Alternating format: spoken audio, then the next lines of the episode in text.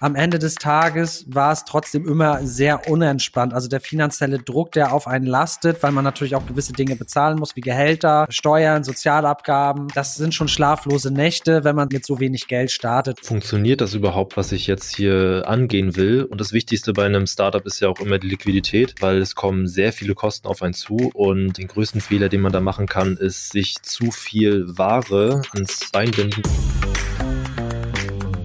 Ungeschönt. Der Gründungspodcast der KfW Bankengruppe.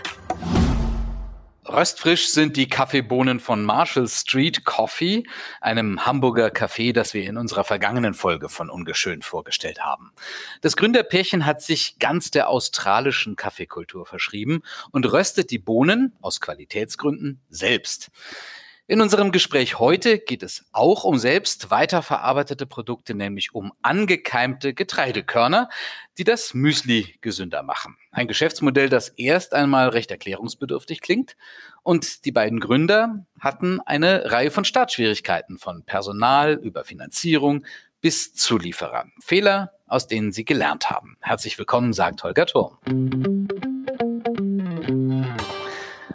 Und ich begrüße Michael Gebhardt und Erik Renk, die beiden Gründer der Keimster GmbH in Leipzig. Hallo. Hallo. Hallo. Was gab es denn heute Morgen zum Frühstück bei Ihnen? Ich nehme mal an, Müsli? Genau, bei mir schon. Wir haben jetzt eine neue Sorte rausgebracht, Sweet and Sprouted. Das gab es bei mir. Ja, bei mir gibt's äh, gar kein Frühstück, denn ich faste morgens, aber mein Müsli, das esse ich dann einfach später. Lassen Sie uns, bevor wir weitersprechen, erst einmal Ihre Produkte und das Geschäftsmodell der Marke Keimster beleuchten. Erik Renk und Michael Gebhardt bieten Müsliflocken, Mehl, Nudeln und Reis online auf keimster.de an. Doch zuvor holen sie noch mehr aus dem Getreidekorn raus. Und zwar durch eine in Vergessenheit geratene Methode. Das Ankeimen. Kommt das ruhende Korn mit Wasser in Berührung, wird es aktiviert und baut wertvolle Nährstoffe auf. Dadurch wird das Getreide bekömmlicher und sättigt besser. Doch der Keimungsprozess muss hygienisch einwandfrei sein, damit sich kein Schimmel bildet. Keimdauer und Temperatur müssen überwacht werden. Die angekeimten Getreide werden anschließend schonend getrocknet, verpackt und verschickt. Doch so schnell ging die Saat für das Gründerduo aus Leipzig nicht auf. Den Produktionsprozess mussten die beiden zeitweise in Eigenregie durchführen. Der Aufbau der Produktion und der Logistik war teuer und aufwendig. Dafür war Kapital notwendig, das die Gründer nicht hatten. Und Investoren zu überzeugen, stellte sich als gar nicht so einfach heraus. Ja, das klingt nach einer durchaus komplizierten Produktions- und Logistikkette. Jetzt müssen Sie mir zunächst einmal verraten, wie Sie auf die Idee gekommen sind, Getreide extra vor dem Verzehr anzukeimen. Mhm. Ja, die Idee kam uns äh, 2016. Und zwar haben wir öfters schon darüber nachgedacht, etwas Neues auf den Markt zu bringen. Und als ich dann auf einer privaten Reise in den USA war, in Kalifornien, ähm, da ist mir die Idee dann gekommen, als ich so durch die äh, Bioläden in Kalifornien gestreift bin und dann äh, gesehen habe, äh, Sprouted Grains, äh, also angekeimte Getreide, ähm, was ist das eigentlich? Und da gab es dann auch nicht nur Müsli-Produkte, sondern auch Taco-Chips, Sprouted, äh, dann Pasta und alles Mögliche. Und Herr Gebhardt, Sie haben das in den USA entdeckt. Würden Sie sagen, Sprouted, also angekeimte Produkte, sind auch hierzulande ein Ernährungstrend oder ist das immer noch ziemlich erklärungsbedürftig? Tatsächlich ist diese Sprouted Grains Bewegung auf der Welt immer stark am wachsen. Also äh, ich glaube von 2017 auf 2018 hat sich das sogar verdoppelt ich denke, das wird auf jeden Fall in den nächsten Jahren noch viel, viel mehr an Bedeutung bekommen und wird da auf jeden Fall auch nicht nur im Müsli-Bereich, sondern auch in Pasta und Brot noch weiter wachsen. Sie haben vor einigen Jahren eine Firma gekauft, die hieß ganz anders und die hat auch etwas ganz anderes vertrieben, nämlich vegane Überraschungsboxen. Warum war diese Unternehmensnachfolge keine gute Idee? Ja, das fing eigentlich schon damit an, dass wir uns mal dazu entschieden haben, ein Unternehmen zu kaufen. Und zwar hatte ich äh, jemanden kennengelernt, der halt äh, Kontakt hatte zu den Gründern von Your Bio Brands UG. Das war damals die Firma, die wir dann auch letztendlich gekauft haben. Und die haben vegane Überraschungsboxen übers Internet versendet, weil vegan war damals noch ein ganz neues Thema. Man wusste gar nicht, wo man Produkte beziehen kann. Und auf diesem Peak ähm, haben wir halt dieses Unternehmen gekauft und denjenigen, der das auch quasi ja uns vorgestellt hat, der sollte halt auch derjenige sein, der das dann führt. Und wir wollen eher so eine strategische ja, Komponente beisteuern. Und äh, dabei ist letztendlich einiges schiefgegangen. Das fing natürlich am, am, äh, am Anfang schon äh, mit der Unternehmensbewertung an. Wie kommt man da auf einen vernünftigen Preis? Hat sich aber auch nachher in der Umsetzung äh, Schwierigkeiten ergeben. Sie hatten sich ja vermutlich mit der Firma ein bisschen auseinandergesetzt. Welche Punkte hatten Sie denn übersehen? Sie sprachen jetzt schon an, Unternehmensbewertung, Preis. Vielleicht beleuchten wir das als erstes. Ja, man kauft ja nicht jeden Tag ein Unternehmen, ne? Deswegen, und das ist ja auch nicht wie an der Börse, wo man sagt, die Aktie hat jetzt einen Wert von 30 Euro, also das Angebot und Nachfrage spielen sich irgendwo ein. Das ist ein intransparenter Markt. Wir waren, sag ich mal, noch grün hinter den Ohren. Äh, das ist ja auch mittlerweile schon ein paar Jahre her und hatten halt von so einen Transaktionsprozessen auch keine Ahnung, haben uns dann auch blenden lassen. Was ist so ein Facebook-Account wert? Was ist ein YouTube-Account wert? Was sind die Newsletter-Abonnenten am Ende des Tages wert? Was sind die bestehenden Kundenbeziehungen wert? Was ist die Infrastruktur, die da geschaffen wurde? Die Lieferantenanbindung? Was ist das alles wert? Und man muss natürlich sagen, die Verkäufer haben natürlich einen guten Grund, äh, den Kaufpreis möglichst hoch zu bringen, ne, die Braut, sag ich mal, vorm Verkauf noch hübsch zu machen. Und äh, ja, wenn man natürlich dann derjenige ist, der sich da so blenden lässt, dann hat man natürlich ein Problem. Und bei uns war das dann tatsächlich so, dass sich viel im Nachhinein herausgestellt hat, dass wir einfach zu viel bezahlt haben und auch komplizierte und nicht durchdachte Prozesse übernommen haben, die uns einfach auch behindert haben, äh, eine schnellere Weiterentwicklung zu machen, weil es einfach nicht ausgereift war. Das heißt, Sie führen das im Wesentlichen auf Ihre Unerfahrenheit zurück. Hätten Sie sich da eventuell Rat oder Tat holen können? Ja, oft weiß man ja gar nicht, dass man ein Problem hat. Ne? ja, ähm, deswegen, also das damals hätten wir es ja gemacht, hätten wir es äh, gewusst oder das für, für wichtig empfunden, aber so wie das meistens bei Anschaffungen ist, auch wenn man jetzt sich ein neues Auto kauft oder irgendwas anderes anschafft, man ist dann doch sehr euphorisch und malt sich das natürlich auch positiv aus. Ist auch eine gewisse Naivität, glaube ich, die Gründer brauchen. War jetzt aber in dem Punkt Unternehmenstransaktion nicht hilfreich, muss ich ganz ehrlich sagen. Mhm. Sie hatten auch ein Team für diese Firma vorgesehen, jemand, der das operative Geschäft für Sie erledigen sollte. Sie sagten, Sie selber wollten sich da lieber strategisch einbringen. Warum ist das Konzept nicht aufgegangen? Ja, also man muss ja äh, sagen, also Gründer mit ins Boot holen, das äh, ist wie heiraten. Da hatte ich jetzt persönlich Glück mit Michael, ja. Aber ich sag mal, wir leben da ja nicht monogam, sage ich jetzt mal auf gut Deutsch, sondern hatten halt auch dann, wie gesagt, denjenigen mit an Bord, der das uns vorgestellt hat. Den kannten wir nicht so lange.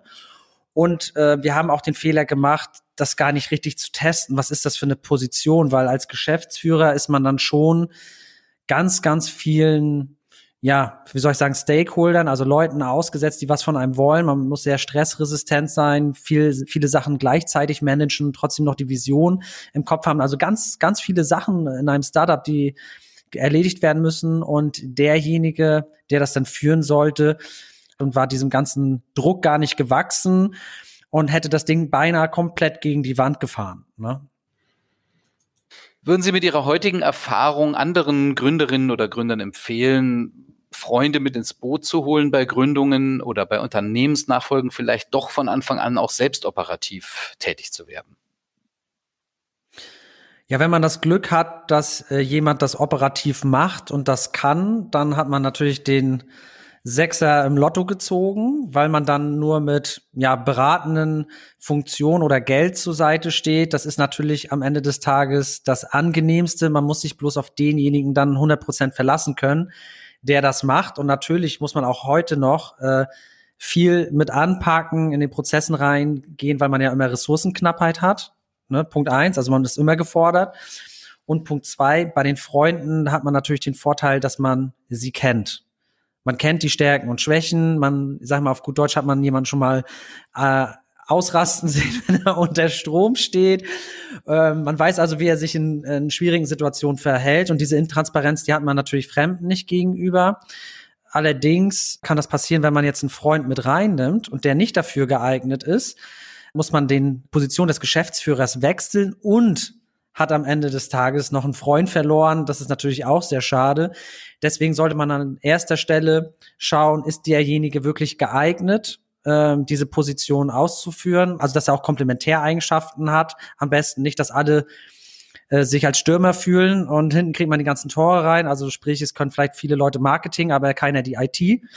Ja, also dass man sich wirklich strategisch aufstellt, wen brauche ich, was muss der mitbringen und dann schaut, habe ich den vielleicht sogar bei mir im Freundeskreis, dann habe ich einen Pluspunkt, weil ich weiß, okay, der, der kann das auch machen, ich weiß, wie der reagiert, ähm, weiß, wie der drauf ist, aber wie gesagt, das steht für mich an zweiter Stelle. Betrachten wir mal Ihre Produktion und die Logistik, die hinter Keimster steckt. Sie haben ja mit recht kleinen Stückzahlen und kleinen Verpackungsgrößen begonnen, aber warum? Äh, ja, zum Anfang äh, muss man sich ja immer die Frage stellen, äh, funktioniert das überhaupt, was ich jetzt hier angehen will? Und das Wichtigste bei einem Startup ist ja auch immer die Liquidität, weil es kommen sehr viele Kosten auf einen zu und ähm, den größten Fehler, den man da machen kann, ist sich zu viel Ware ans Bein binden, wenn man dann gerade ein Geschäft hat, äh, wo man Waren verkauft und keine Dienstleistung. Und da ist es wichtig, dieses Lean Startup Konzept, also dieses schnell, also was machen und dann aber auch schnell die Learnings ziehen, ähm, ob das jetzt funktioniert hat und auch Feedback kriegen, ob das funktioniert hat und dann wieder anpassen, immer in kleinen Losgrößen zu wachsen und immer einen Schritt nach den anderen zu gehen. Am Anfang hat man halt kleine Stückzahlen, dafür höhere Kosten, was die Produktion betrifft, aber man muss es einfach als Forschung und Entwicklungskosten sehen und nicht, damit, dass man damit reich wird. Wir wussten ja auch ganz lange gar nicht, wie viel Kilo oder wo soll das rein, hält die Verpackung, wie, wie äh, ist es im Sommer, wie ist das im Winter, äh, wie liefern die einzelnen Paketdienste aus, da sind so viele Sachen unklar und wenn man da einen riesen Fehler macht, mal unabhängig von diesem Liquiditätsthema, ähm, dann haut das richtig rein. Ne? Das kann einem die Firma kosten.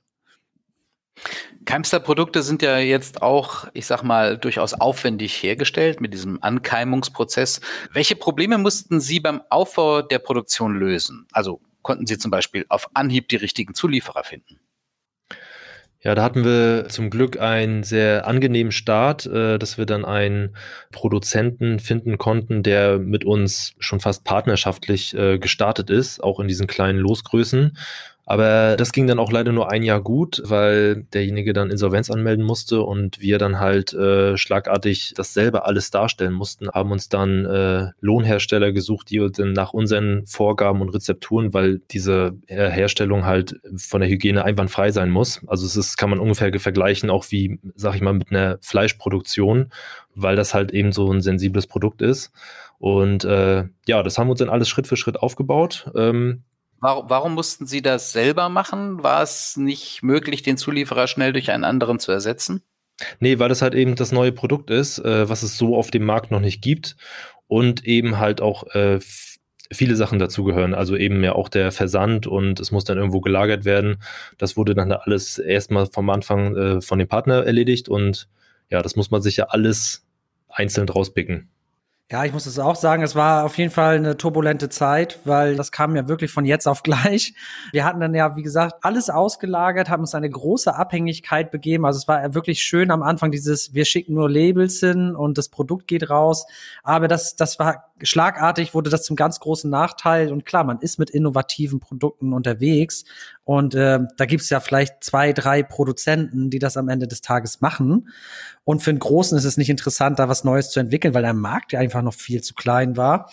Und das war wirklich eine turbulente Zeit, um auch gleichzeitig halt äh, bei uns diese ganze Logistik aufzubauen. Äh, weil wir hatten ja vorher einen reinen Bürobetrieb haben hier gesagt, wir machen Marketing, wir machen Rezepte, Fotos, bauen die Website auf, äh, Social Media. Und jetzt wurden wir auf einmal in so eine kapitalintensive Kiste rein äh, gestoßen, äh, wo wir schnell reagieren mussten und vor allen Dingen auch halt die Kommissionierung übernehmen. Weil das, was man bekommt im gewerblichen Bereich, ist halt eine Halle und da ist nix drin. Ne? Und da muss man halt sehr viel Geld investieren und das war für uns halt auch mega schwer, das alles in, die, in der kurzen Zeit hinzukriegen, eine Halle zu finden. Wir mussten dann wirklich den ganzen Boden musste mit Epoxidharz gemacht werden. Sie müssen vorstellen, das sind so Kosten von über 10.000 Euro. Ähm, äh, die Küche muss gefliest werden, ganz viel Trockenbau äh, musste gemacht werden, um alles zu verschalen. Äh, Vordächer, ich, ich will jetzt gar nicht anfangen, was da alles für Auflagen waren und das dann dann hieß es okay, äh, Taschen auf das war dann halt eine sehr schwierige Situation, die gelöst werden musste. Da sind wir ja eigentlich schon mitten im Thema Finanzierung. Vielleicht noch bevor Sie diese Halle mieten mussten. Wie sind Sie denn überhaupt bei der Finanzierung von Keimstar vorgegangen? Also das fängt ja damit an, dass Sie die Produkte vorfinanzieren müssen und Sie können nicht sofort in den Verkauf gelangen. Ähm, ja, da haben wir uns auch ein Geschäftsmodell überlegt, äh, weil wir eben kein Kapital gleich von Anfang an hatten. Und zwar wollten wir es halt eben so machen, dass wir die Rohware bestellen, die fertigen Produkte, äh, dann ein Zahlungsziel mit unserem Partner vereinbaren. Äh, gleichzeitig machen wir die äh, Seite aber schon online, so dass die Kunden bestellen können und äh, mit den Bestellungen der Kunden können wir dann im Prinzip auch den Partner oder den Dienstleister, also der für uns das ganze Fulfillment gemacht hat, bezahlen. Und so konnte man im Prinzip Schritt für Schritt ähm, sich weiter nach oben hangeln und brauchte fast kein Startkapital. Äh, ich würde würd auch da gerne noch was ergänzen zu Michael, weil ich das immer jetzt rückblickend äh, total risky finde, was wir da gemacht haben. Also bin, muss ein bisschen schmunzeln, weil äh, klar, wir haben jetzt keine Roundabout, vielleicht 50.000 investiert, eigenes Geld, äh, klar Stammeinlage und sag ich mal so Einlagen halt geleistet oder Darlehen gegeben, aber das ist halt überschaubar für das, was man da aufzieht. Und es ist wirklich so, wir haben so eine Just-in-Time-Production gestartet, dass wir online verkaufen können. Ne? Das war auch eine Kompetenz, die haben wir in-house. Also Michael kann halt selbst programmieren oder Shops aufsetzen. Weil, weil offline ist es so, ich muss erstmal 50.000 Stück produzieren, äh, da muss ich Geld für bezahlen und dann sage ich, liebes Edeka oder liebe, liebe Rewe, ähm, hier wollt ihr das haben? Ja, wollen wir haben und dann bezahlen wir dich zwei Monate später und das ist das Problem, diese Zeit zu überbrücken. Aber online konnten wir wirklich dadurch auch, dass der Zulieferer für uns das versendet hat. Wir haben gesagt, heute sind 20 Bestellungen reingekommen, packt das ab, schickt das raus und wir kriegen die Rechnung.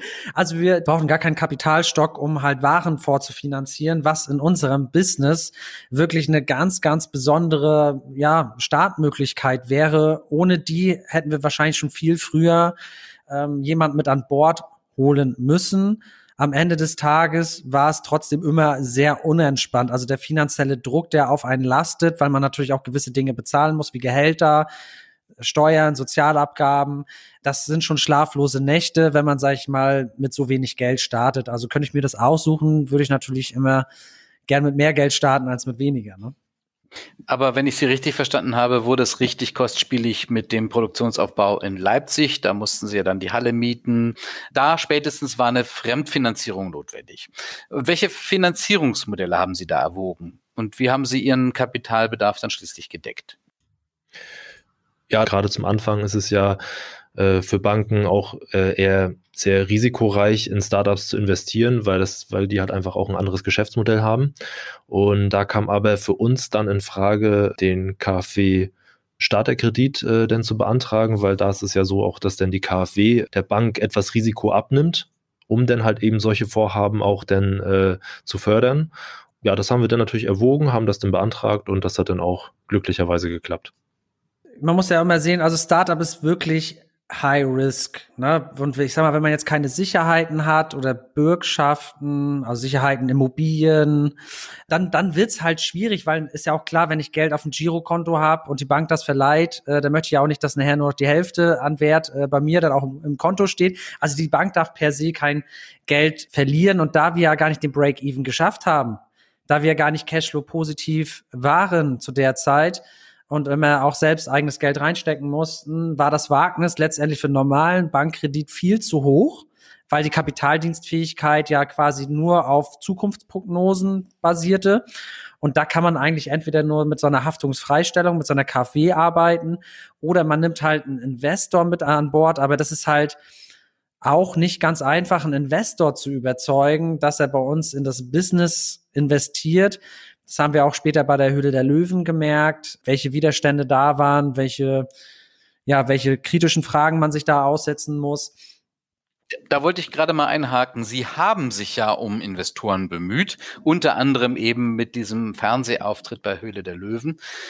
Provokant gefragt, wie war der TV-Auftritt und warum hat es trotzdem zu einem Deal gereicht? Also äh, wir haben uns da nicht bemüht, sondern dann muss ich auch mal Michael einfach für seine Hartnäckigkeit auch einfach mal sagen, dass, wie krass das war, weil ich hätte das nicht geglaubt, dass das klappt. Und Michael, egal ob beim KfW-Kredit, wo er mega dran geblieben ist, als auch die mehrmalige Bewerbung auch bei der Höhle der Löwen, äh, wo es immer wieder Absagen kam, äh, hat ihn nicht davon abgehalten, da sich weiter zu bewerben. Und ich hätte ja, ich, ich weiß nicht, ob ich das so, so durchgeführt hätte, aber es ist auf jeden Fall eine ganz, ganz wichtige Eigenschaft, weil Michael mich da auch immer wieder auch positiv überrascht hätte, einfach dran zu bleiben. Also auch beim KfW-Kredit, unsere Zahlen, die sehen jetzt noch nicht so positiv aus. Ich glaube nicht, dass es was wird und er hat es doch gemacht und am Ende des Tages hat der Banker das noch durchgeboxt und es hat alles geklappt. Und äh, genauso war es auch bei der Höhle der Löwen. Nach mehrmaligen Absagen immer noch mal wieder sich zu bewerben, fand ich krass und es hat funktioniert und das ist auch ganz, glaube ich, eine ganz, ganz wichtige Botschaft. Es hat auch mich positiv geprägt. Klar, also Erfolg ist eine Überwindungsprämie und auch wenn da Absagen kommt, einfach dranbleiben, immer wieder aufzustehen. Das, das fand ich jetzt äh, bemerkenswert halt bei der Höhle der Löwen. Ja, zum äh, Punkt, äh, wie hat's dann geklappt mit dem Deal, weil es ja dann auch in der Sendung so aussah, als ist es nicht so gut gelaufen und dann haben wir trotzdem den Deal bekommen. Man muss sich ja auch vorstellen, dass ja diese 15 Minuten, die da ausgestrahlt werden, ja eigentlich auch eins, zwei Stunden, also ich glaube, wir waren sogar fast zwei Stunden da in dieser Höhle der Löwen und äh, haben uns da dann den Fragen gestellt und da kommt ja wirklich äh, super viel. Und es ist ja auch eine Show und man merkt halt auch, dass auch die Löwen ja darauf gepitcht sind, bei Unsicherheiten dann direkt da reinzugehen. Und äh, man ist super aufgeregt.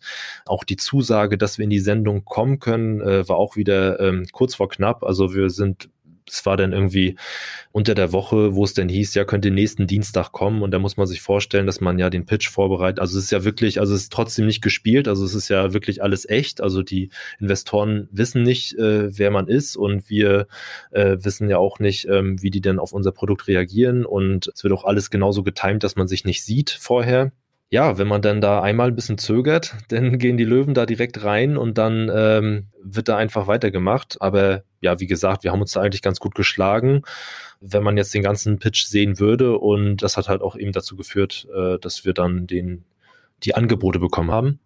Also hat dann doch noch geklappt mit einem Deal bei Die Höhle der Löwen. Das war sicherlich eine recht lehrreiche Erfahrung, so ein Fernsehauftritt. Apropos lehrreich, wir kommen jetzt mal zu den Learnings. Also einige haben wir ja schon angesprochen. Vielleicht fassen wir die jetzt mal in unserer Rubrik Mantra, Mantra zusammen. Mantra, Mantra.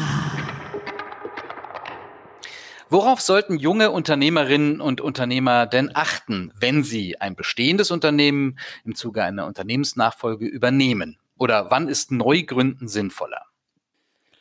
Ja, ich sag mal so, wenn man so einen Prozess einmal im Leben macht, kann man das wie so im Hauskauf äh, vergleichen. Man sollte sich auf jeden Fall Experten äh, zur Seite nehmen oder man fühlt sich wirklich in der Lage, das zu bewerten, was man dort kauft. Und ähm, da kann ich nur die Empfehlung geben, Mentor mit an Bord zu, zu holen, der dann so eine Transaktion schon mal durchgeführt hat, der dann sagt, pass auf, guck mal dahin, schau dir die Zahlen nochmal an oder geh mal vom Preis äh, viel weiter runter oder schau, dass du nachher im Kaufvertrag Klauseln mit reinnimmst, die dich auch absichern, falls sich das als Luftnummer dann äh, herausstellt. Ne? Das, das denke ich, das ist ganz, ganz wichtig, dass man dort einen Mentor vielleicht hat, der das nicht zum ersten Mal macht.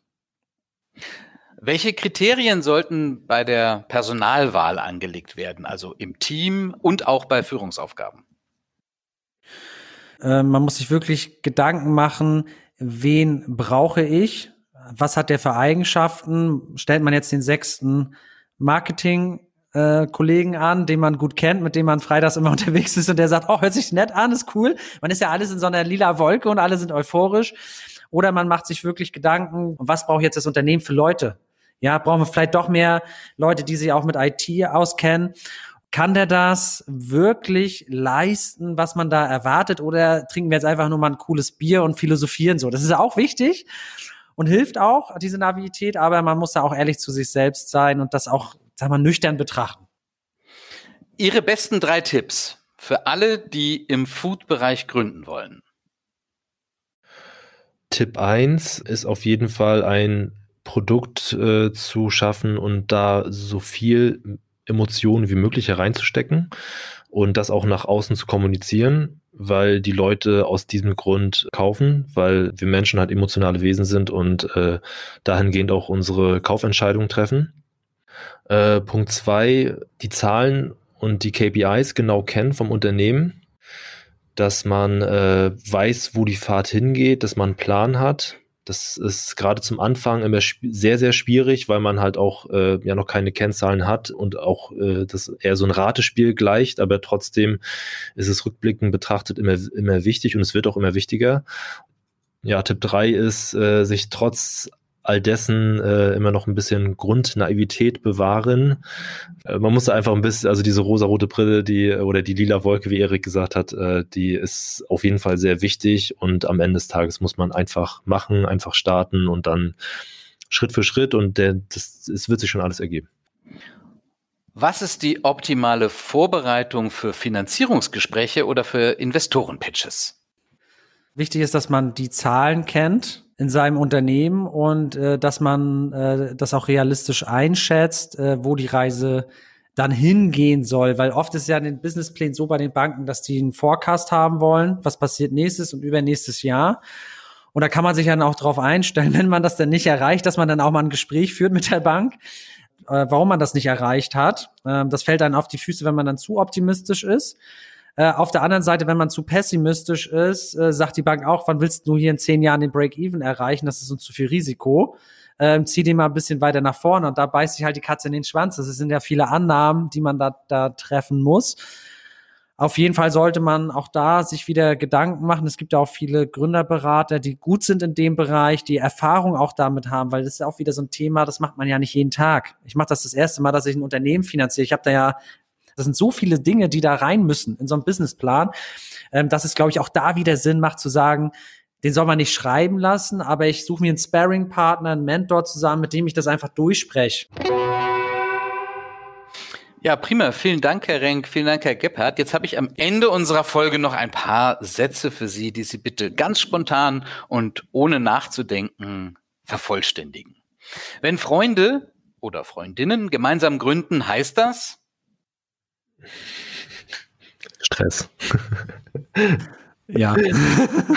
Stress. Gründungsgeist funktioniert am besten gemeinsam mit Freunden. Ja, Freunden. Meine perfekte Müsli-Mischung lautet